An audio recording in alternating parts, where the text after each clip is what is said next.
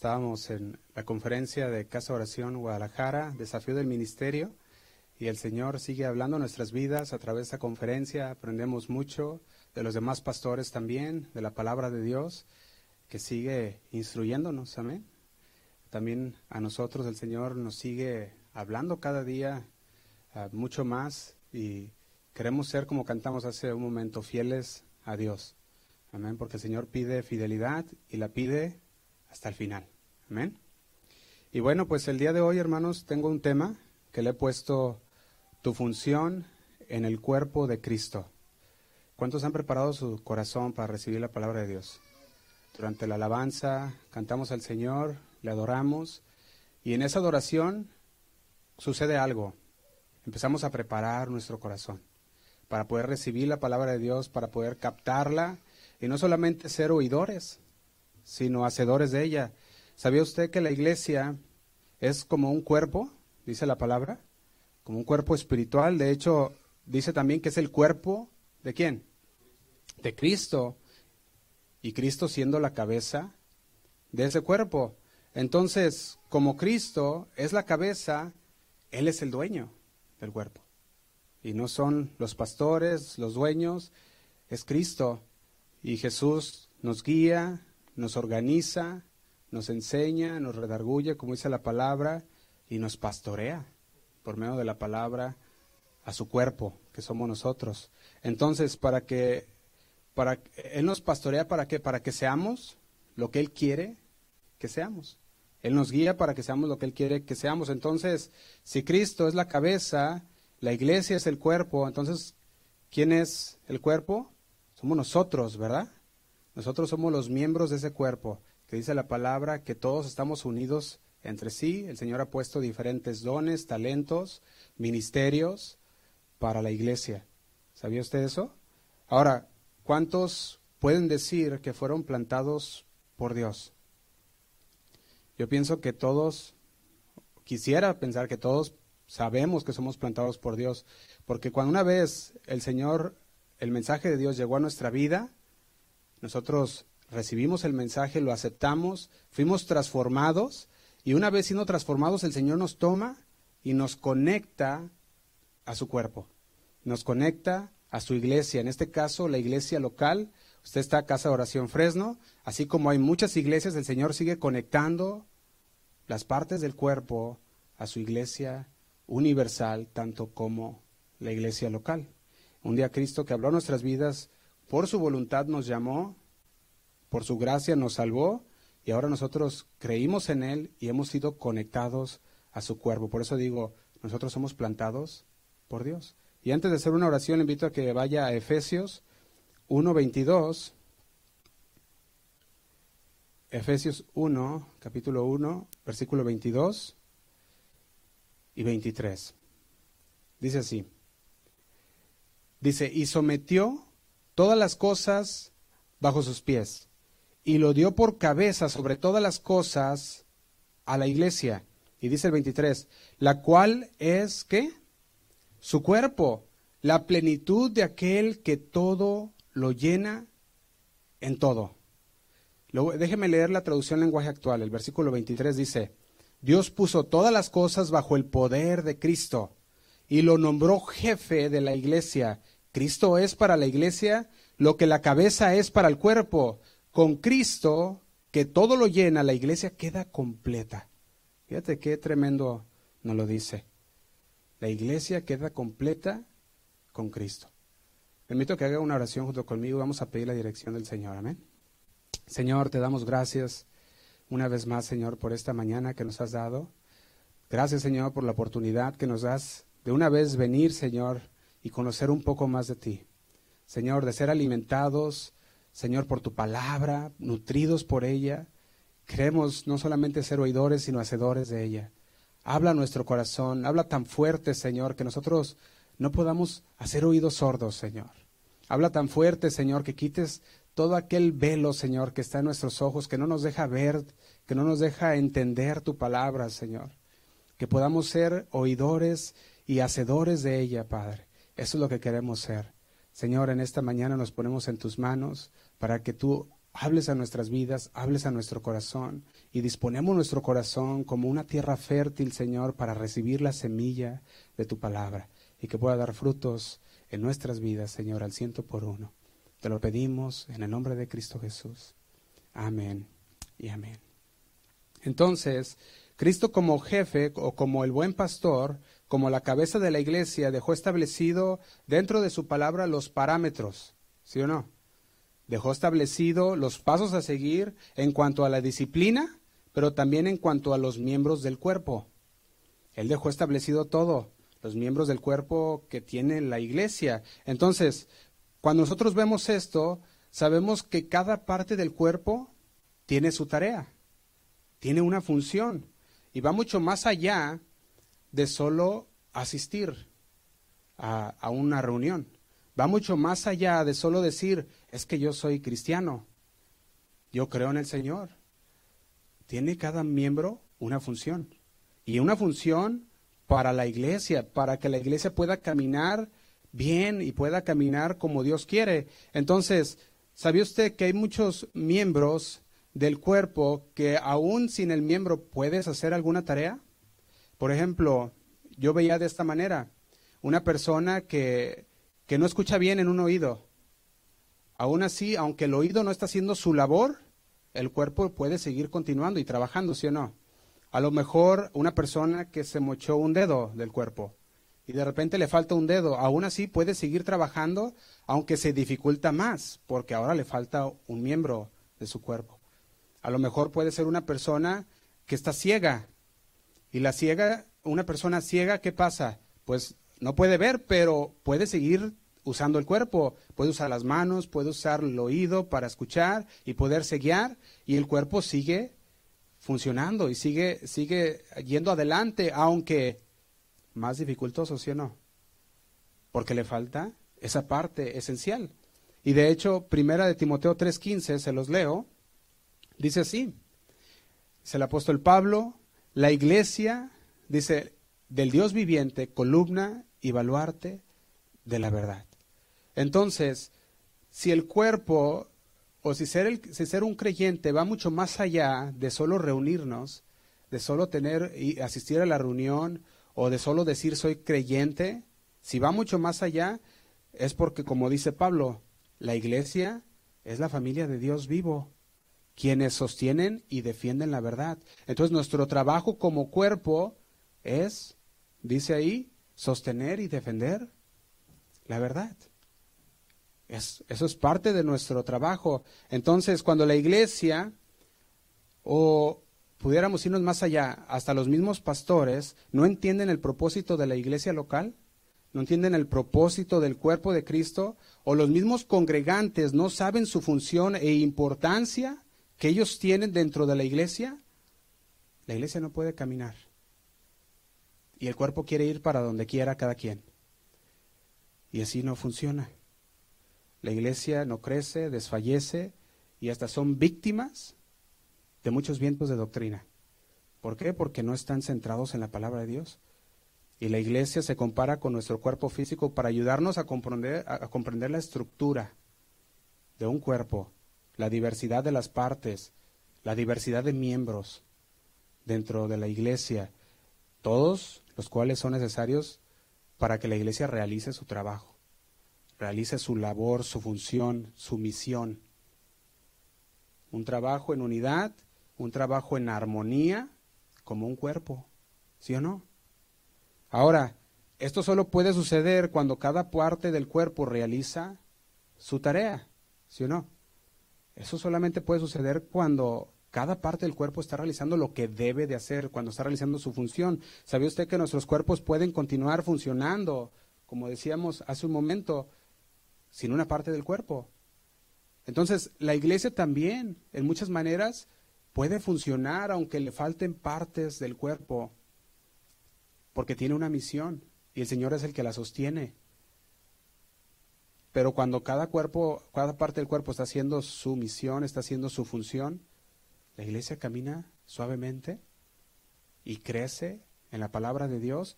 Y hay un sustento bíblico. Usted va a Hechos capítulo 6, versículo 1.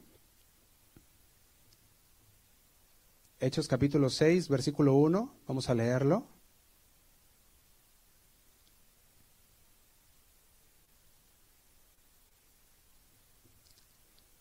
Fíjate lo que dice.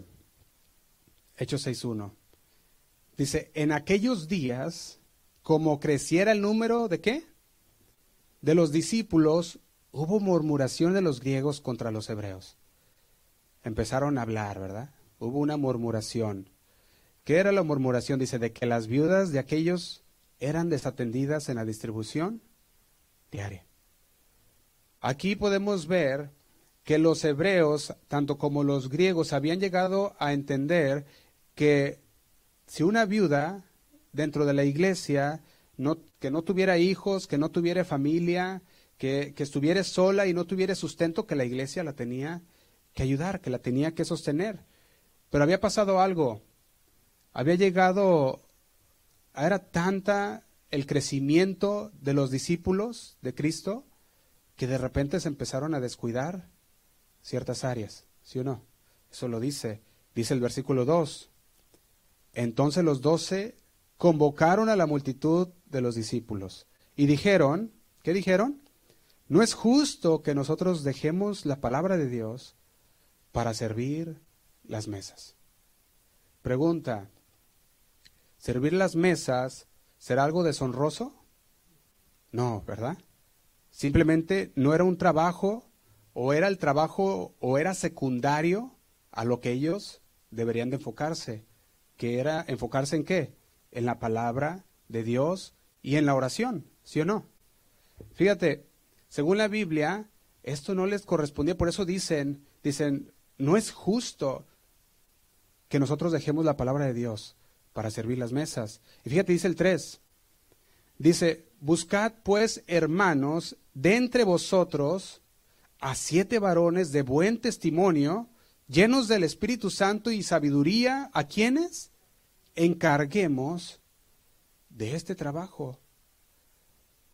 Fíjate, el trabajo del pastor era nutrir el cuerpo de Cristo, era alimentar, apacentar a las ovejas, era llevar la palabra de Dios a las ovejas. Entonces, esa era su forma de servir a Dios la forma en que Dios los había llamado a hacer, apacienta mis ovejas, le decía el Señor.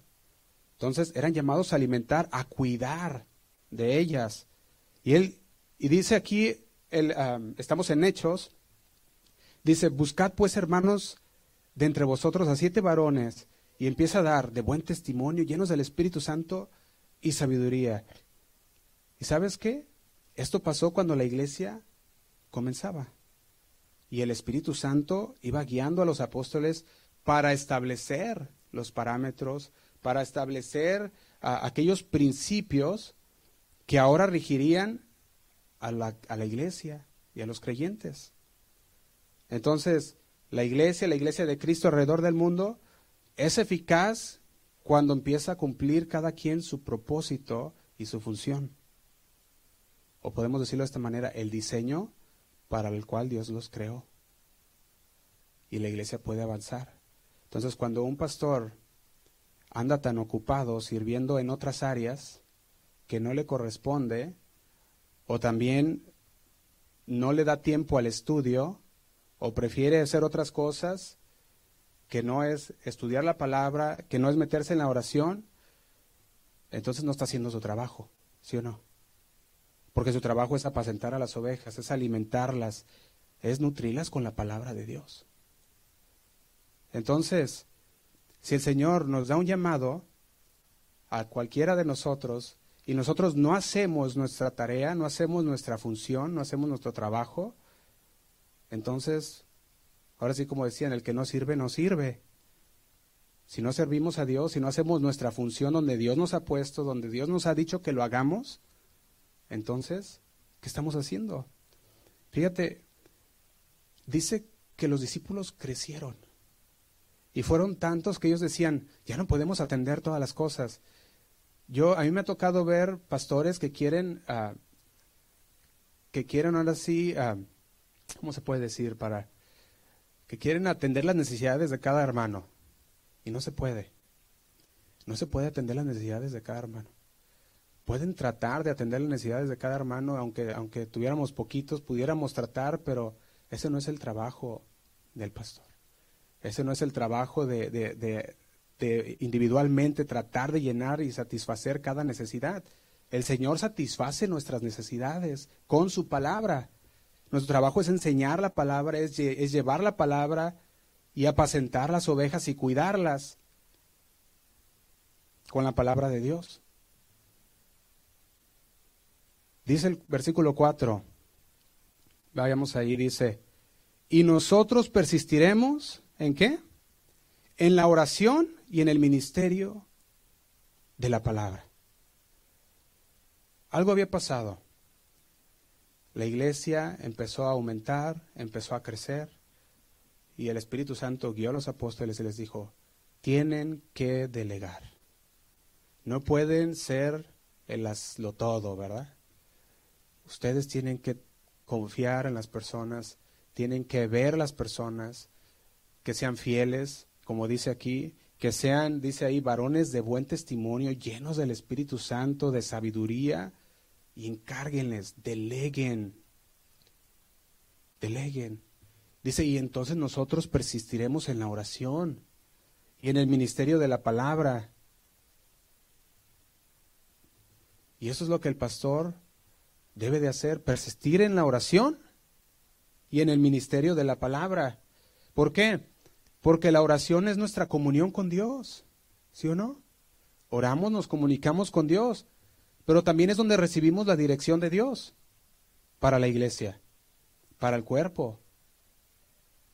Recibimos las instrucciones de la cabeza y llevamos a cabo la palabra de Dios. Y el ministerio de la palabra de Dios está hablando de un estudio sistemático de la palabra de Dios, no de que al estudiar y al, que ahí se va, como muchos hoy lo hacen, ahí donde caiga, ¿verdad? Me acuerdo que así, ah, hace, muchos años, ahí en Casa Oración, uh, estaba en el de jóvenes y los jóvenes todos tenían la, la costumbre, y yo junto con ellos, decir, a ver, vamos a ver ahora cuál vamos a leer, el que caiga. Y leíamos algo, ¿verdad? Y apuntamos, a ver, ¿dónde, dónde cayó el dedo, ¿verdad? Y ahí vamos a leer. Y nos fueron enseñando, no, no, no, si no se hace. Te puedes imaginar y decir, ah, el pastor Josué ocupo que dé un mensaje en esta, en la congregación y que yo te dijera, ay, no, es que hoy no puedo porque voy a trabajar o que yo te dijera a ti, no puedo porque tengo un negocio que atender, o que yo te dijera a ti, no puedo porque no tengo tiempo, o, cualquier otra cosa, o te digo peor, sí puedo, y ni estudié, ni oré, ni pedí al Señor cuál era el mensaje, y llego y doy cualquier cosa. Qué triste, me sería mejor renunciar al llamado que Dios me ha dado que hacer eso. Fíjate, Jeremías 48.10 dice así, dice, maldito el que hiciere indolentemente la obra de Jehová. Jeremías 48.10. Es una maldición, dice, maldito el que hiciere indolentemente la obra de Jehová. La traducción en lenguaje actual dice así, maldito sea el que de mala gana haga lo que yo le ordené. Fíjate, qué tremendo. Y yo eso lo tomo bien en serio de parte de Dios. Maldito sea el que haga de mala gana lo que yo le ordené. Por eso, si el Señor nos ordena hacer algo, tenemos que responder. Y no hacerlo de mala gana, hacerlo para el Señor, porque el Señor es el que nos manda hacerlo. El Señor, mis hermanos, organiza la iglesia para que podamos funcionar correctamente. Él empieza a organizar su cuerpo, lo organiza, lo ordena le da dones, le da ministerios, asignando también funciones a cada uno de a cada uno de los miembros. Y eres quien eres en el cuerpo de Cristo porque Jesús así lo decidió. Y yo veía algo bien hermoso, el resultado de hacer la obra que Dios nos mandó hacer. Fíjate ahí mismo en Hechos capítulo 6, versículo 7. Dice el resultado, dice, y crecía Hechos 6, 7, y crecía la palabra de quién? Del Señor. Y el número de los discípulos se multiplicaba grandemente en Jerusalén. Y dice, también muchos de los sacerdotes, entiéndase, sacerdotes judíos, dice, obedecían la fe. Si usted, hermano, el Señor lo ha puesto en cualquier área de servicio, sea en la iglesia local o en la iglesia universal, estamos hablando en el cuerpo de Cristo, y usted es obediente a Dios, Dios lo puede usar tremendamente. Cuando usted obedece la palabra de Dios, cuando usted es obediente a la voz de Dios, Dios lo puede usar tremendamente. Fíjate, cuando vemos estos versículos podemos ver cómo habían escogido a los diáconos, personas, dice que, que tuvieran ese espíritu fiel al Señor y los escogieron a esos diáconos. Y sabe que después de los doce apóstoles, la narración de Hechos de capítulo 6 se centra ahora en uno de los diáconos. De repente tú estás leyendo el, capítulo 6, vas leyendo el 7, el, el versículo 7, el versículo 9, y de repente llegas a Esteban. Y te encuentras con aquel hombre, un diácono Esteban, que fue poderosamente empleado por Dios para hacer milagros y predicar la palabra. Y de hecho es el primer hombre en el libro de los Hechos, aparte de los apóstoles, a quien se le atribuyen milagros. Porque Esteban era un hombre de fe, un hombre fiel a Dios. Y yo creo que fue el resultado más elevado de su servicio y de su fidelidad a Dios. Cuando se le delegó, se le dijo, Esteban, tú vas a, tú vas a ser que nos va a ayudar a servir las mesas. Y él dijo, amén, lo hago para el Señor. ¿Y sabes qué pasó? El Señor lo usó de ahí para muchas cosas. Y Esteban un mártir. Él no se dobló.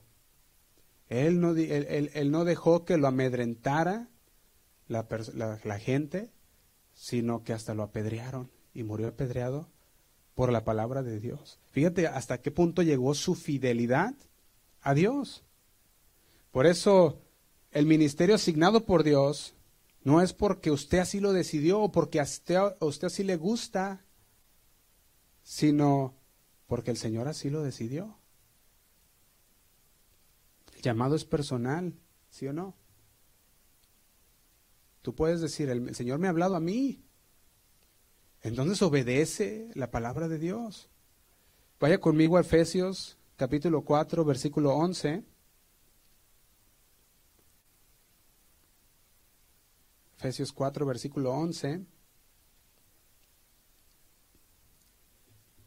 Dice así. Dice, y él mismo, ¿de quién está hablando aquí? Jesús, ¿verdad?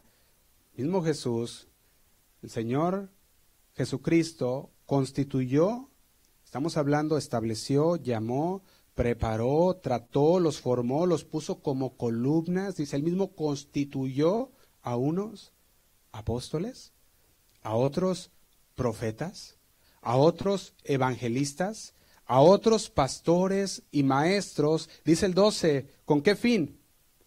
a fin de perfeccionar a los santos. Aquí vemos la función, mis hermanos, y el propósito de aquellos que Dios mismo constituyó. Y su, y su propósito es perfeccionar a los santos. ¿Para qué? Para la obra del ministerio, para la edificación del cuerpo de Cristo. Fíjate, no dice perfeccionarlos para que sean hombres exitosos, no dice para que tengan buenas empresas, para que ganen bien, no dice para que, nada de eso dice, sino que dice perfeccionarlos a fin de perfeccionar los santos para la obra del ministerio.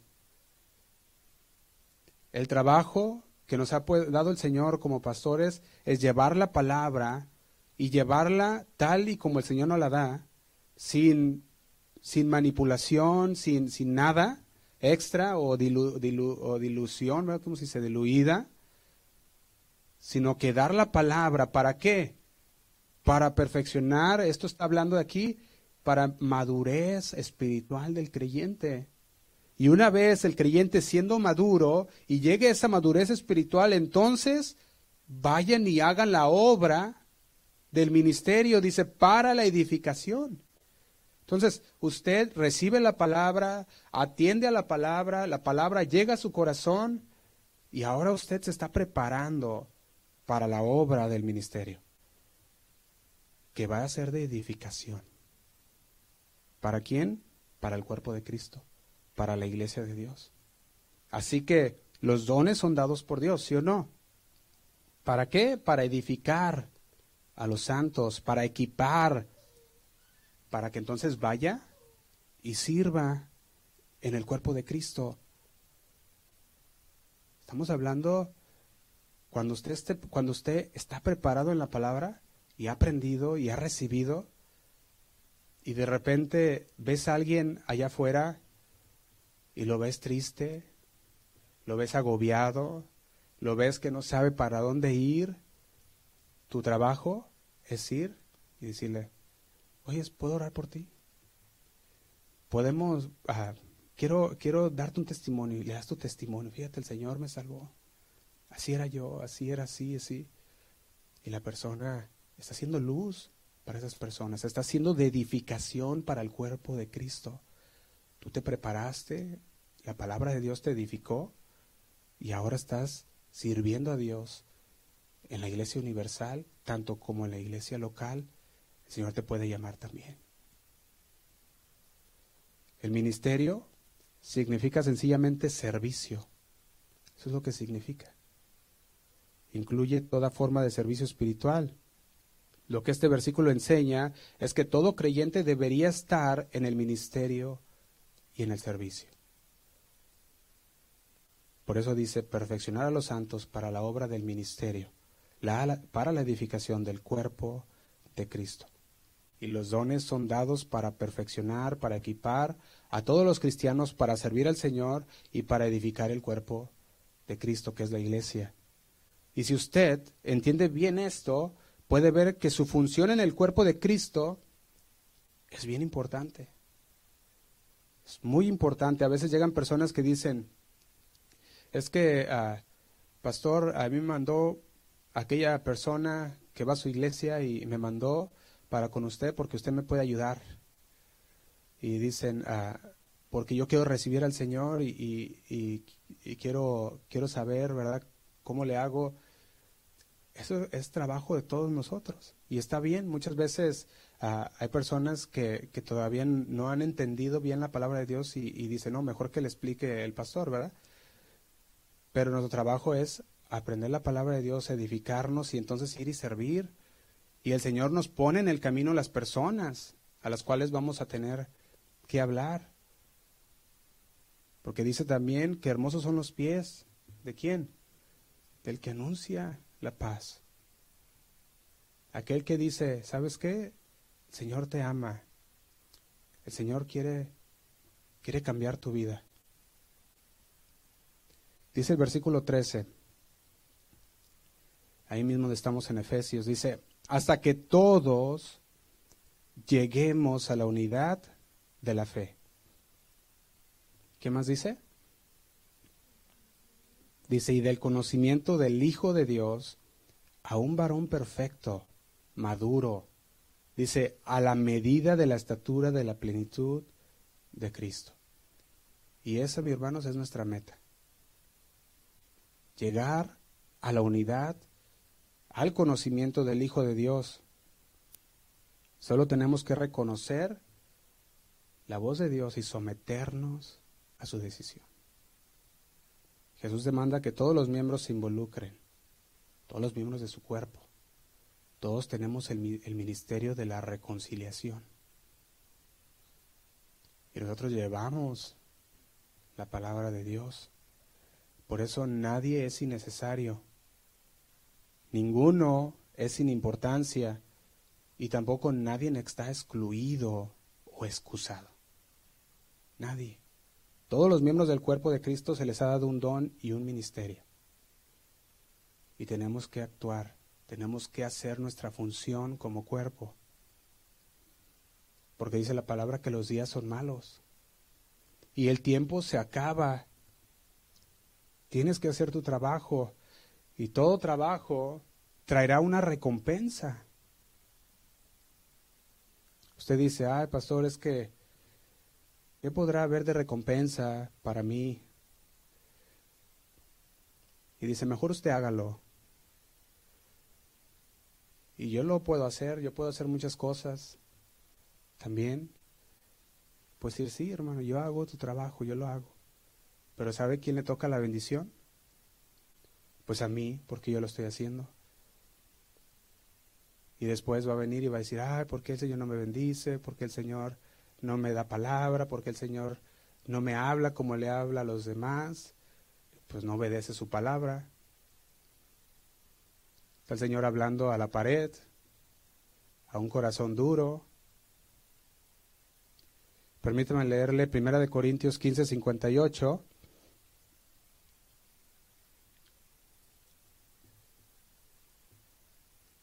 Dice así. Dice, así que hermanos míos, amados, estad firmes y constantes, creciendo en qué? En la obra del Señor siempre, sabiendo que vuestro trabajo en el Señor, ¿qué es?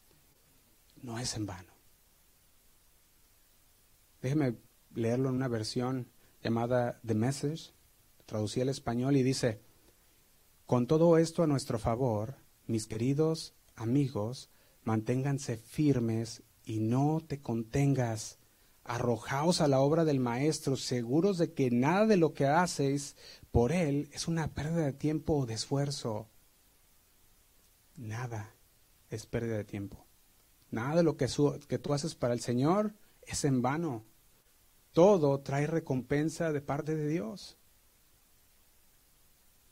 Es más, el mismo Señor dice, el que le da al pobre, a Dios le presta.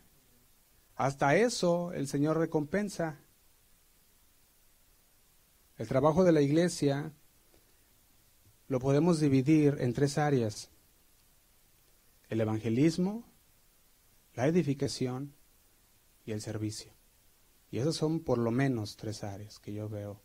Hay muchas más. Evangelismo, edificación y servicio. Y a través del evangelismo el reino se expande. Llevas la palabra de Dios y el reino, el cuerpo universal se expande. Ahora, la edificación, esto es que cada cristiano debe de crecer hasta la madurez. Es una edificación, va creciendo en la palabra de Dios hasta llegar a una madurez espiritual. Y al llegar a la madurez espiritual, el Señor espera que permanezcas fiel. Siempre y permaneciendo fiel llegas al servicio. Expresamos el carácter de Dios porque Dios es amor. Entonces tenemos una preocupación activa por los demás, por sus necesidades. Y cuando vemos la necesidad de la persona, no le decimos, ahí ve con el hermanito o con la hermanita o con el pastor, sino que el Señor los puso ahí para que nosotros ayudemos en lo que podamos. Y en lo que no, al Señor lo podemos encomendar también. Señor, hay esta necesidad. Los dones no son talentos naturales o habilidades desarrolladas, no son tipos de personalidades.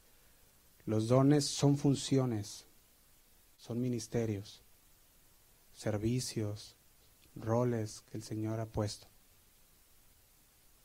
Entonces, todos los cristianos deben ser misericordiosos, deben de tener ese, ese don de misericordia también. Pero algunos tienen el don de mostrar misericordia, aún más. Ahora, cuando tú encuentras el ministerio o el llamado que Dios te ha dado en oración, en pedirle al Señor y haces tu función, el Señor recompensa. El Señor te bendice. primeramente espiritualmente. Porque déjame decirte, cuando llegas a una madurez espiritual, no andas ahí preocupándote por cualquier cosa. ¿Estás confiado en el Señor? Cuando llegas a una madurez espiritual, oras al Señor y si oras conforme a su voluntad, tú estás con una, una paz diciendo, ah, ya sé, Señor, que tú vas a contestar. Y yo sé que no es a mi tiempo, que es a tu tiempo y estoy bien, estoy tranquilo. Eso es llegar a una madurez espiritual que tú dices, el Señor todo lo puede porque no hay nada imposible para Él.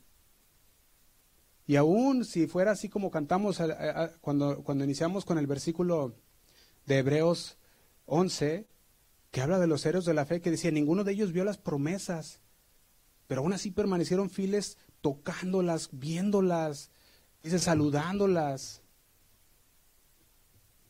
pero permanecieron fieles a Dios, porque sabían que si la recompensa no llegaba aquí, hay una ciudad celestial que el Señor ha construido. Vaya conmigo a 1 Corintios 12, versículo 4.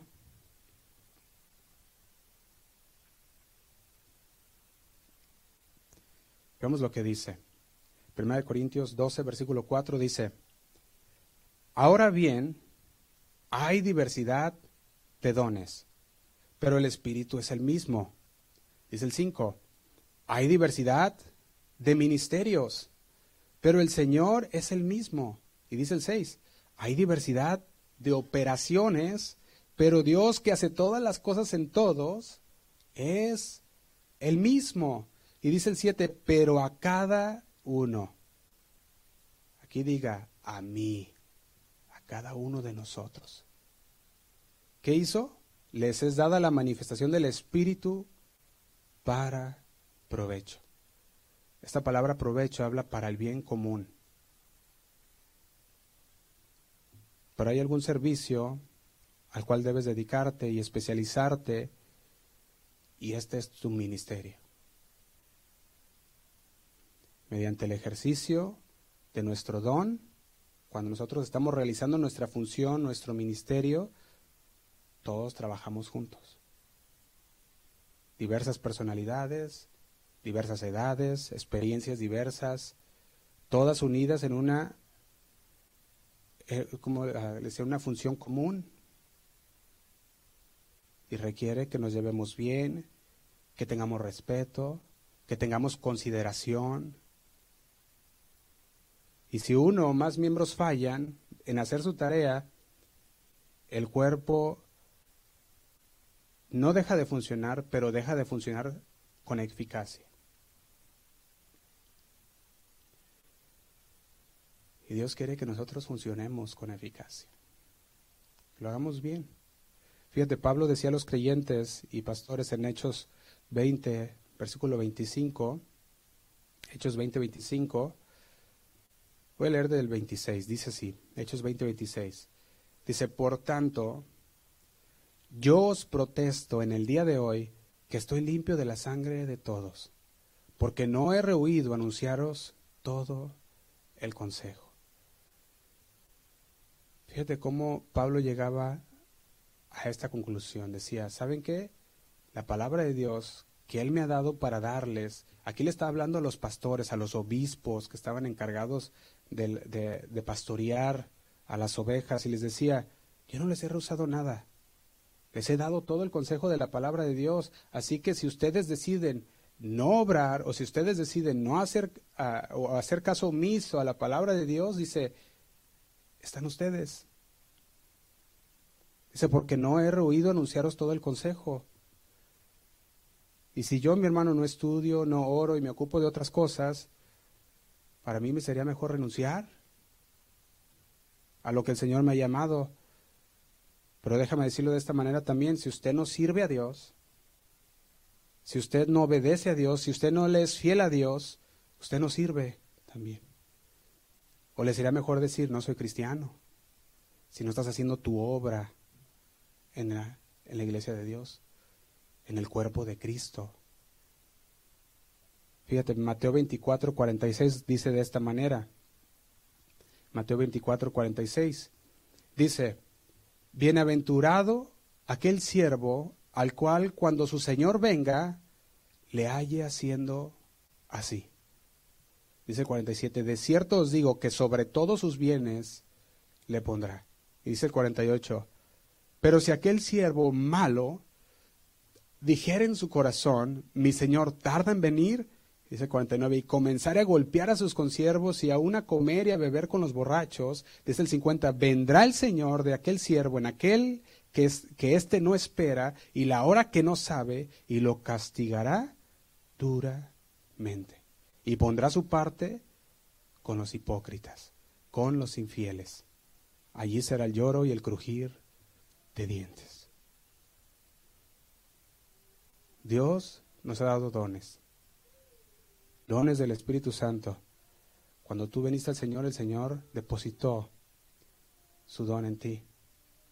Y si tú no sabes cuál es tu don, ponte primeramente a cuentas con el Señor. Sirve al Señor. Ahora sí que ponte a su disposición. Y esta es una decisión que, que, va implícita en tu decisión de convertirte al cristiano o al cristianismo. Porque cuando nosotros decidimos obedecer la palabra de Dios, va implícito que queremos servir a Dios. ¿Sí o no? No nomás decimos, ah, ya recibo la salvación. Y no, por, por agradecimiento, por amor a Dios, decimos, Señor, heme aquí, envíame a mí. Señor, úsame, yo quiero, Señor.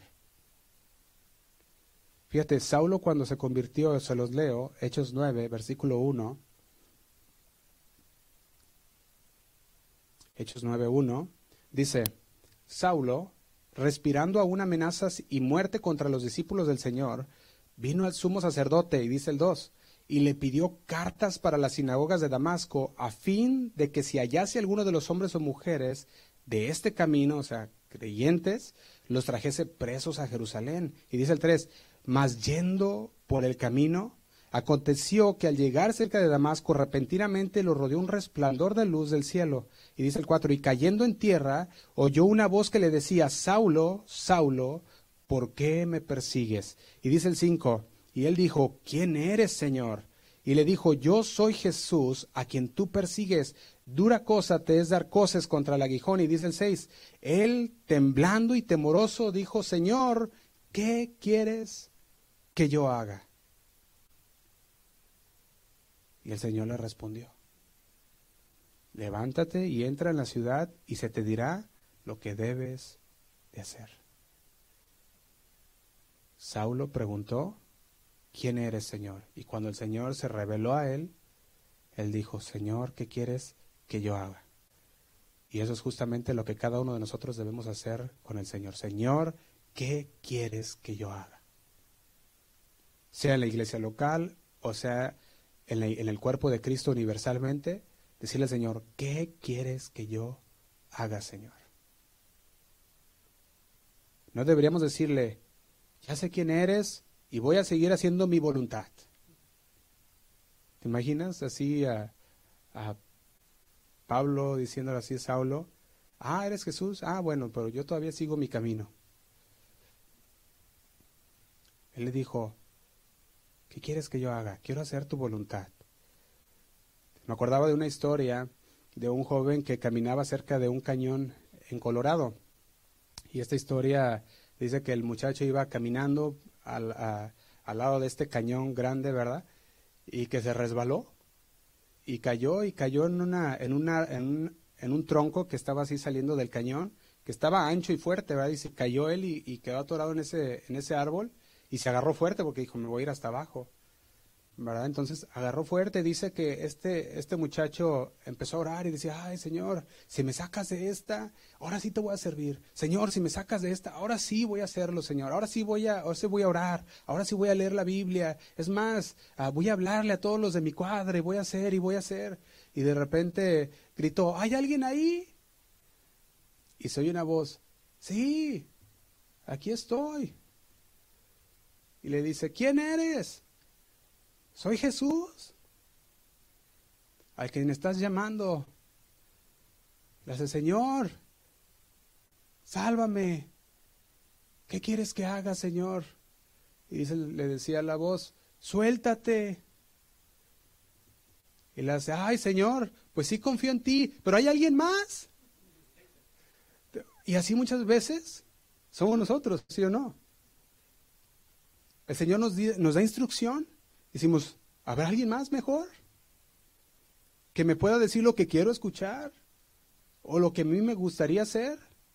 Que no me pida un paso de fe o un paso de confianza en el Señor de decir, suéltate y vas a estar bien.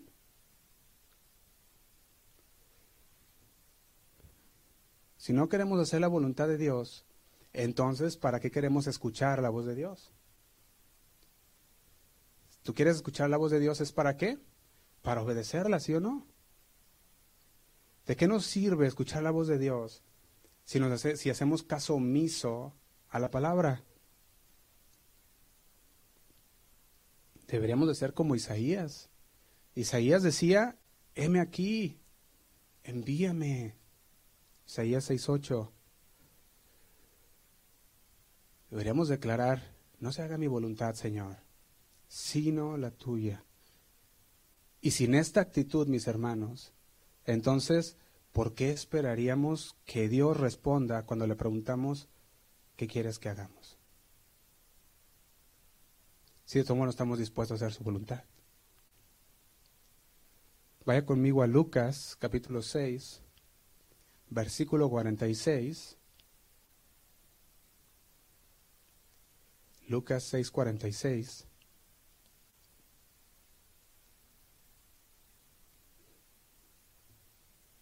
Vamos a leerlo. Dice, ¿por qué me llamáis Señor, Señor, y no hacéis lo que yo digo? Dejemos que estas palabras sienten bien en nuestros corazones. ¿Por qué me llamáis Señor, Señor, y no hacéis lo que yo digo? Dice el 47, todo aquel que viene a mí y oye mis palabras y las hace, os indicaré a quién es semejante. Y dice el 48, semejante es al hombre que al edificar una casa cavó y ahondó y puso el fundamento sobre la roca, y cuando vino una inundación, el río dio con ímpetu contra aquella casa, pero no la pudo mover porque estaba fundada sobre la roca.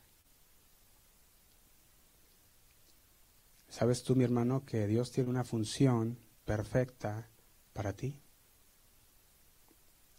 Si tú le obedeces, estarás fundamentando tu vida sobre la roca. Y nada te moverá. Qué tremendo, ¿no? Si obedecemos a su palabra, si obedecemos sus mandatos, si hacemos, oímos la palabra y hacemos conforme Él nos dijo, dice que estamos fundamentándonos sobre la roca. Y nada nos moverá. El Señor tiene una función para ti, un propósito para ti en el cuerpo de Cristo. Y muchas veces también la iglesia local también la tiene ahí para ti. Pero se necesita disposición. Se necesita obedecerle a Dios. Empieza a obedecerle a Dios en lo poco.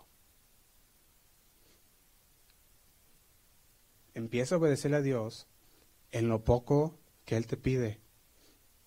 Es más, empieza congregándote, no dejando de congregarte. Ese es un buen comienzo. Dale a Dios lo que es de Dios. Dale tu prioridad. Dale tu tiempo. Estudia la palabra. Ora a Dios. Eso es lo que Dios quiere.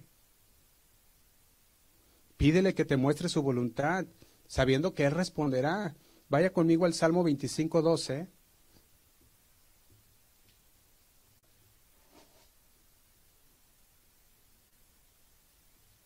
Salmo 25, versículo 12.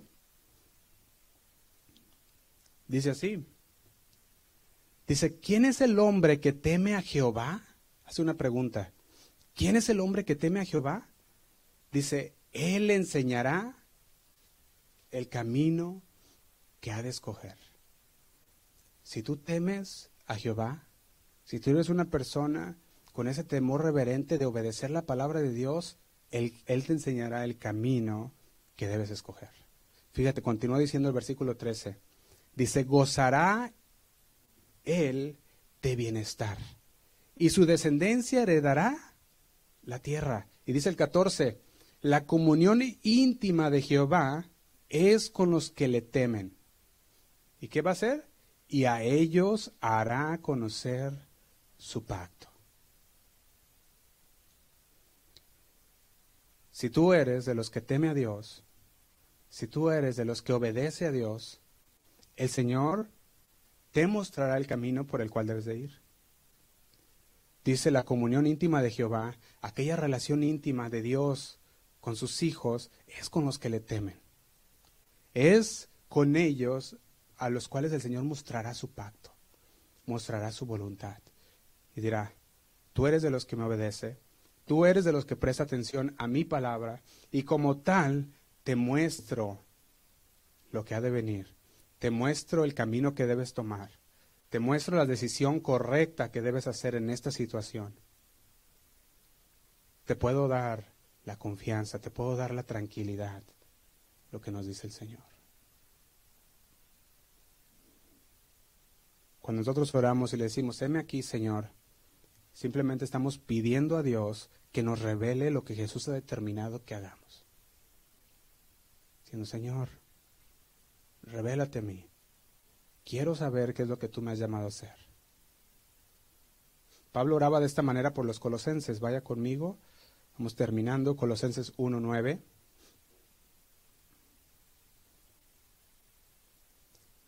Dice así. Dice, por lo cual también nosotros, desde el día que lo oímos, no cesamos de orar por vosotros y de pedir que seáis llenos del conocimiento de qué? De su voluntad. Fíjate cómo lo dice, en toda sabiduría e inteligencia espiritual. Pablo decía, desde el momento que he oído Colosas que ustedes abrazaron la fe en Dios, la fe en Cristo Jesús, desde ese momento no he parado de orar por ustedes, dice, y pedirle que seas llenos del conocimiento de la voluntad en toda sabiduría e inteligencia espiritual. Y aquí yo noto algo, que hay una inteligencia espiritual. ¿Para qué? Para discernir la verdad de la mentira. Los verdaderos de los falsos maestros y de los falsos apóstoles. Esa es una inteligencia espiritual que el Señor te dota y tú puedes ver y dices, no, este no es, esto, es, esto no, es, no es como dice la palabra. Dice el 10, para que andéis como es digno del Señor, agradándole en qué? En todo, llevando fruto en qué? En toda buena obra. Dice, y creciendo en el conocimiento de Dios. Y dice el 11, fortalecidos con todo poder. Fortaleciéndonos con todo el poder de la palabra de Dios. Y dice, conforme a la potencia de su gloria, para toda paciencia y longanimidad. ¿Creces en la palabra de Dios? Te haces paciente en el Señor. Y dices, espero en el Señor. Y se ven las cosas duras, espera en el Señor. Se ve algo que, que estás batallando, tú dices, espero en el Señor, y se lo dejas al Señor. Haces todo lo posible y lo imposible se lo dejas a Dios. Señor, yo ya hice lo que podía hacer y tú, de aquí en adelante, Señor, esto te encargas. Y confiamos en el Señor. Efesios 1.16 dice, también aquí Pablo a los, a los Éfeso, a los de Éfeso les decía, Efesios 1, versículo 16 dice, no ceso de dar gracias por vosotros, haciendo memoria de vosotros en mis oraciones. Y dice el 17, para que, dice, el Dios de nuestro Señor Jesucristo, el Padre de gloria, os espíritu de sabiduría y de revelación. Fíjate, dice, yo oro por ustedes, les decía a Éfesos, no oro para que tengan autos, casas, dinero, no oro para eso, para que tengan muchas cosas materiales, no. Dice, oro para que Dios de nuestro Señor Jesucristo, el Padre de Gloria, os dé espíritu de sabiduría y de revelación. Una oración para que Dios les quite el velo que los tiene cegados. Porque cuando el Señor da el espíritu de revelación, ¿sabes qué pasa? El velo es quitado. Y el Señor te revela su voluntad. ¿Recuerdas que la relación íntima del Señor es con los que le temen? A ellos les hará conocer su pacto. Dice, de espíritu de sabiduría y de revelación, ¿en qué? En el conocimiento, dice ahí, de Él. Dice, espíritu de sabiduría y de revelación en el conocimiento de Él. Así que ninguna otra cosa nos debe de interesar más que conocer más y más de Dios. Ninguna otra cosa nos debe de interesar más que conocerle a Él, porque Cristo es sabiduría y Cristo es poder de Dios. ¿Te imaginas una iglesia que no habla de esto o que solo tiene motivadores para motivarle a las personas y les dice, vas bien, vas bien, porque veniste, vas bien. Y sí es un paso, pero hoy muchos así se la pasan. Solamente motivando a las personas y son motivadores, no son pastores.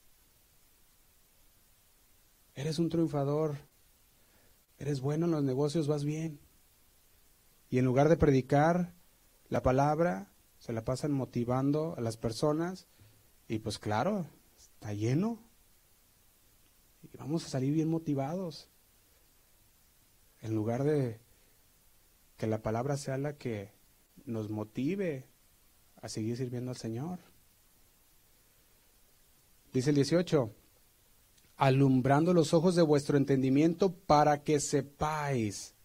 Esto significa para que no ignores para que sepas, para que no seas ignorante cuál es la esperanza a que Él os ha llamado y cuáles las riquezas de la gloria de su herencia en los santos. Entonces dice, cuando el Señor quita el velo de los ojos, cuando el Señor alumbra los ojos de vuestro entendimiento, entonces ya no seremos ignorantes, sino que sabremos cuál es la esperanza por la que Él nos ha llamado, sabremos cuáles son las riquezas en realidad de la gloria de su herencia en los santos. El jueves decíamos que debemos fácilmente discernir lo que Dios pide de nosotros y responder rápidamente. Y eso se vuelve a aplicar hoy. Nosotros debemos estar tan atentos a la voz de Dios para poder escuchar tan rápido la instrucción de Dios y responder tan rápido como lo escuchamos. Y si hacemos eso, entonces estamos siendo eh, estamos siendo edificados en la palabra de Dios, pero también estamos siendo bendecidos por el Señor porque somos obedientes a su palabra. Fíjate, el 19 dice así, ¿y cuál la supereminente grandeza de su poder para con nosotros los que creemos? Y dice, según la operación del poder de su fuerza. Según la operación del poder de su fuerza. Hoy en día se ha reducido mucho el poder de Dios. Y dicen, es que el poder de Dios manifestado es que la gente se caiga. Es que la gente tiemble. Que la gente llore. Y todo eso puede ser una parte de la manifestación de Dios. Pero ahora se ha reducido tanto que dicen, esa es la manifestación de Dios. Y eso no le llega ni a los talones a la manifestación de Dios.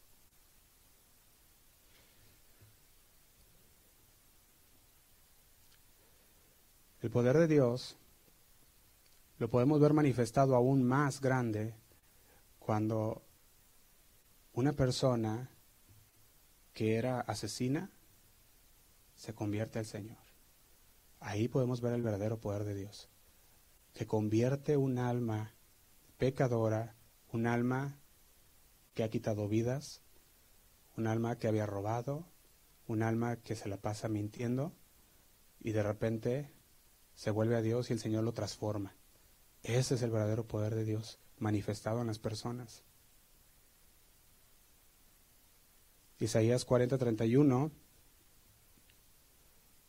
dice así, pero los que esperan a Jehová tendrán nuevas fuerzas, levantarán alas como, como las águilas, correrán y no se cansarán, caminarán y no se fatigarán. Isaías 40:31 dice, pero los que esperan a Jehová tendrán nuevas fuerzas, levantarán alas como las águilas, correrán y no se cansarán, caminarán y no se fatigarán. Ahora, cuando nosotros vemos el poder de Dios, podemos ver que el poder de Dios es una energía sin fin. Salud. Es fuerza sin límites. ¿Te imaginas? Dice, si tú esperas en Jehová, vas a obtener fuerzas nuevas, nuevas fuerzas. Cada día vas a levantar las alas como las águilas, correrán y no se cansarán, caminarán y no se fatigarán. Está hablando fuerzas sin límites en el Señor. Porque decía el apóstol Pablo, cuando soy débil, entonces soy fuerte. ¿Por qué? Porque ya no está más en mí. Está en el que todo lo puede. ¿Sí o no? Efesios 1:20, continuamos para terminar. Dice así. Estamos en el 20 ya, ¿verdad? Ya diremos el 19, el poder de su fuerza, y dice el 20, la cual operó en Cristo, resucitándole de los muertos y sentándole a, a su diestra en los lugares celestiales. Nosotros podemos ser llenos de la fuerza de Dios si nos mantenemos fieles a Dios, si nos mantenemos conectados a Dios, podemos renovar nuestras fuerzas cada día en el Señor. Quizás algunos dicen, bueno, es que, uh, dicen, yo, yo veo, yo quiero sentir al Señor, y dicen, yo quiero, si no siento al Señor, pienso que no, que no hay, uh, que el Señor no está conmigo, pero el Señor y su fuerza, el Señor en nosotros es más que sentimientos.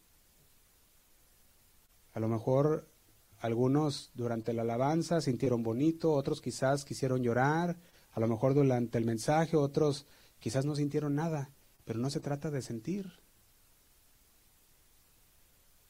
Los sentimientos quedan secundarios, sino obedecer a su palabra. Eso es lo que cuenta. Primera de Pedro 4:10 dice así, cada uno, según el don que ha recibido, ministrelo a otros como buenos administradores de la multiforme gracia de Dios. Y dice el 11, si alguno habla, hable conforme a las palabras de Dios. Si alguno ministra, ministre conforme al poder de Dios, el poder de Dios ah, que Dios da. Dice, para que en todo sea Dios glorificado por Jesucristo, a quien pertenece la gloria y el imperio por los siglos de los siglos. Amén. Estos dones son una administración de Dios, ah, son parte de esa administración que Dios ha encomendado. Quiere que su iglesia continúe, que trabaje unida, que cada quien hagamos nuestros trabajos y no debemos de ninguna manera ser egoístas con esos dones. No debemos ser egoístas. Tampoco de ninguna manera debemos gloriarnos en los dones que el Señor nos da, sino que son para bendición para otros, para la edificación. Dice la palabra, ministrelos a otros como buenos administradores. ¿Cuál es el don que Dios te ha dado? Ministralo a otros. Dice, si alguno habla conforme, si alguno habla, hable conforme a las palabras de Dios. Si alguno ministra, ministre conforme al poder de Dios da. Dice, para que en todo sea Dios glorificado por Jesucristo.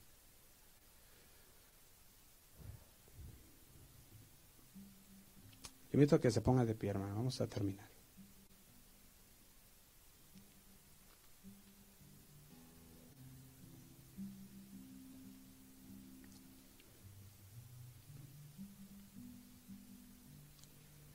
Quiero leer este versículo de Romanos, está en Romanos 12,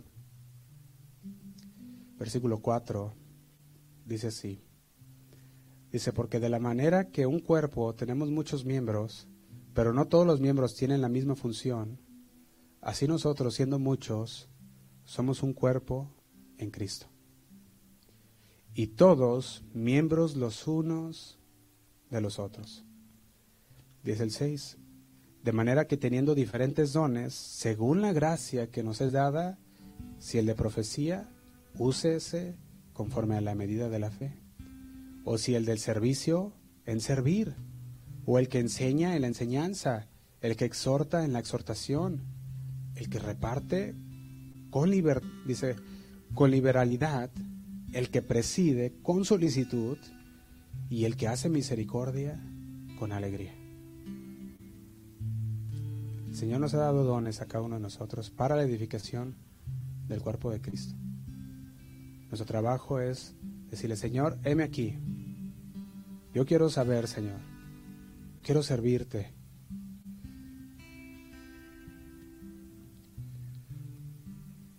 Entreguémonos al Señor y que sea el Señor el que habla nuestro corazón. Dispongamos nuestras vidas a Dios. Dios quiere que seamos firmes, que seamos fieles, que seamos leales. Él nos puso en la iglesia para perfeccionarnos, para que lleguemos a una madurez para la edificación del cuerpo de Cristo. Esto quiere decir que seamos maduros. Vamos a orar al Señor. Señor, te damos gracias porque sabemos, Señor, que que tú eres quien habla nuestras vidas. Sabemos, Señor, que la madurez es necesaria antes de servir y que aún, Señor, habrá niños espirituales, Señor, que están aprendiendo y está bien esperar, Señor, esperar en ti. Pero también, Señor, muchos de nosotros, como dice tu palabra, debiendo siendo ya maestros, tenemos necesidad de los rudimentos, de la leche espiritual, cuando no debe de ser así, Señor. Señor, te damos gracias por tu palabra. Queremos disponer nuestro corazón a ti, Señor. Queremos decir, heme aquí, yo quiero, Señor. En el área que tú me has puesto, yo quiero servirte, Señor. que en la oración, que en el seguir, Señor, en tu palabra, tú puedas quitar el velo, que podamos discernir aquel lugar en el que tú quieres que estemos, aquel ministerio, en aquel servicio que demos ya sea en la iglesia local o dentro del cuerpo de Cristo universalmente, Señor Queremos ser útiles para ti. Gracias, Señor. Gracias por esta, esta mañana que nos diste una vez más para conocerte un poco más. Gracias por la oportunidad de estar juntos, reunidos como congregación. Gracias por mis hermanos, Señor, que están aquí, porque tú pusiste en su corazón de ellos, Señor, venir y escuchar tu palabra. Señor, te pido que los bendigas con toda clase de bendición espiritual en sus vidas, Señor. Que si ellos llegaron aquí, Señor, con una petición, que si llegaron aquí con una necesidad, Señor, ellos se vayan sabiendo, Señor, que pueden confiar en ti.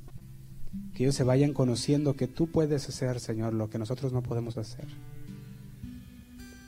Señor, te pido también por los que nos están viendo vía internet o los que oirán después o mirarán después, Señor, también que tú toques sus vidas, sus corazones, que puedan ser llenos, Señor, por esta palabra que es tu palabra, Señor.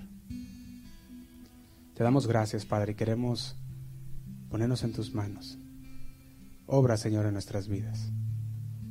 No queremos ser solamente oidores, sino hacedores. Eso es lo que queremos ser. Gracias, Padre. Queremos ser fieles a ti, Señor. Fieles a tu palabra. Hasta el final, Señor. Gracias, Padre lo pedimos en el nombre de Cristo Jesús. Amén. amén. Gracias, Señor. Ahí donde está, hermano, vamos a levantar un canto al Señor. Que Dios les bendiga.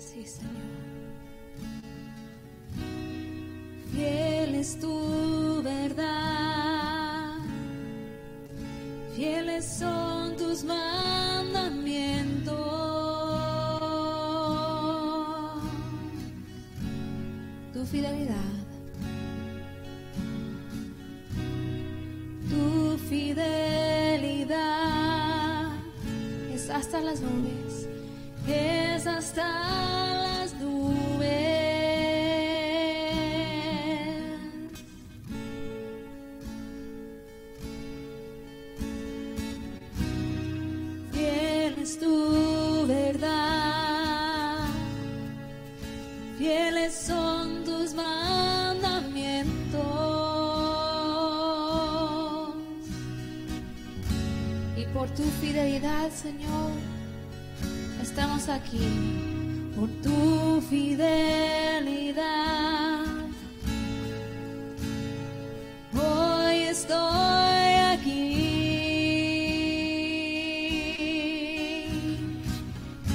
Y por tu fiel amor, Señor.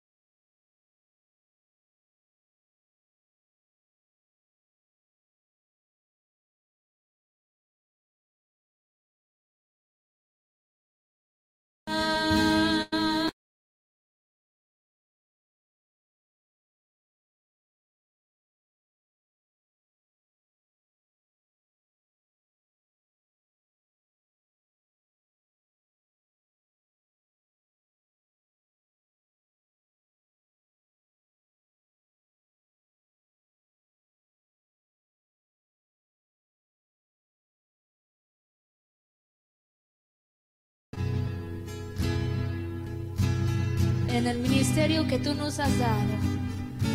Vamos a cantar. Tu fidelidad es hasta las nubes.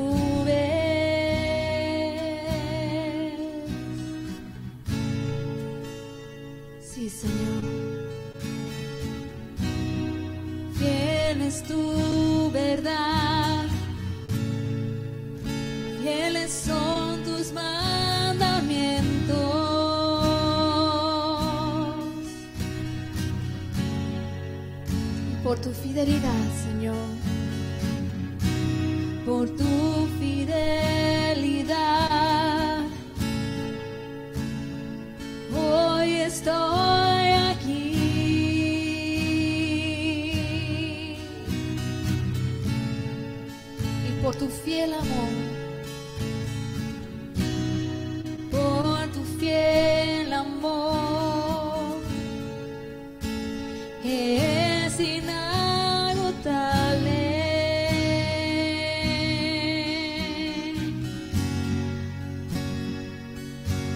Gracias, Señor.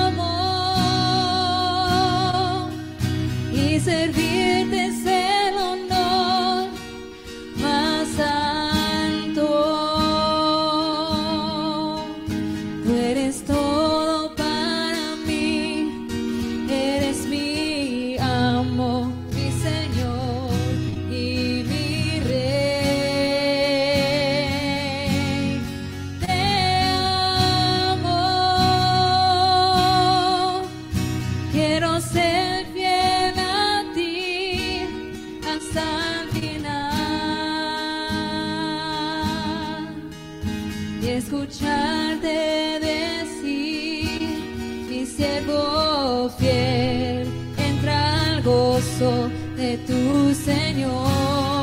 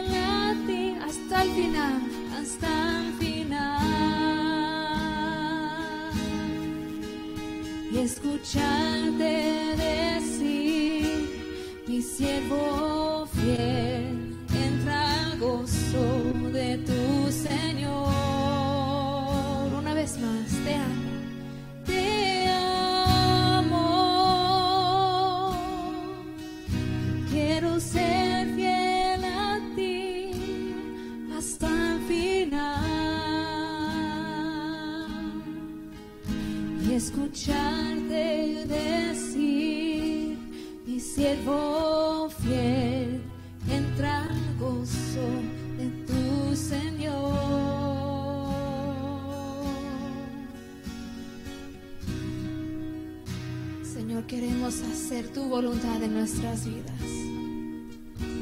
No queremos hacer lo que nosotros pensamos que esté bien, Señor, sino queremos hacer lo que tú has puesto para nosotros. Queremos servirte como nuestro Señor y Rey, fiel hasta el final. Algún día poder escucharte decir, buen siervo fiel, entra al gozo de tu Señor.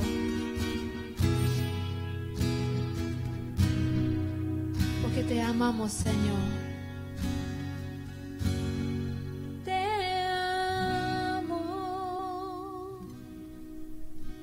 Servirte es el honor más alto. Tú eres todo para mí, eres mi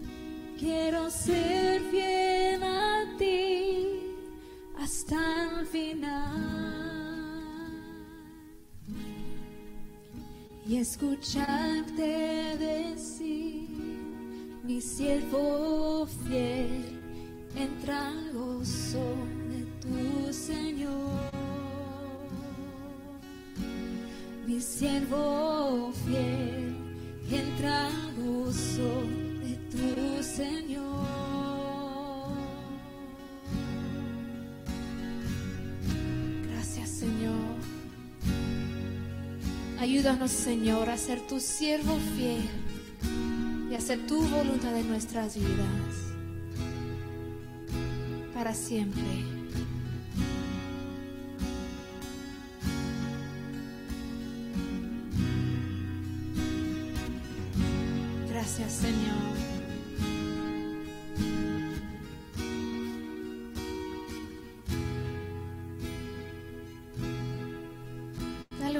Aplauso al Señor esta mañana. Queremos ser fieles a ti, Señor, para siempre, hasta el final. Gracias, Señor. En el nombre de Cristo Jesús te damos toda la gloria. Amén. Dios les bendiga, hermanos.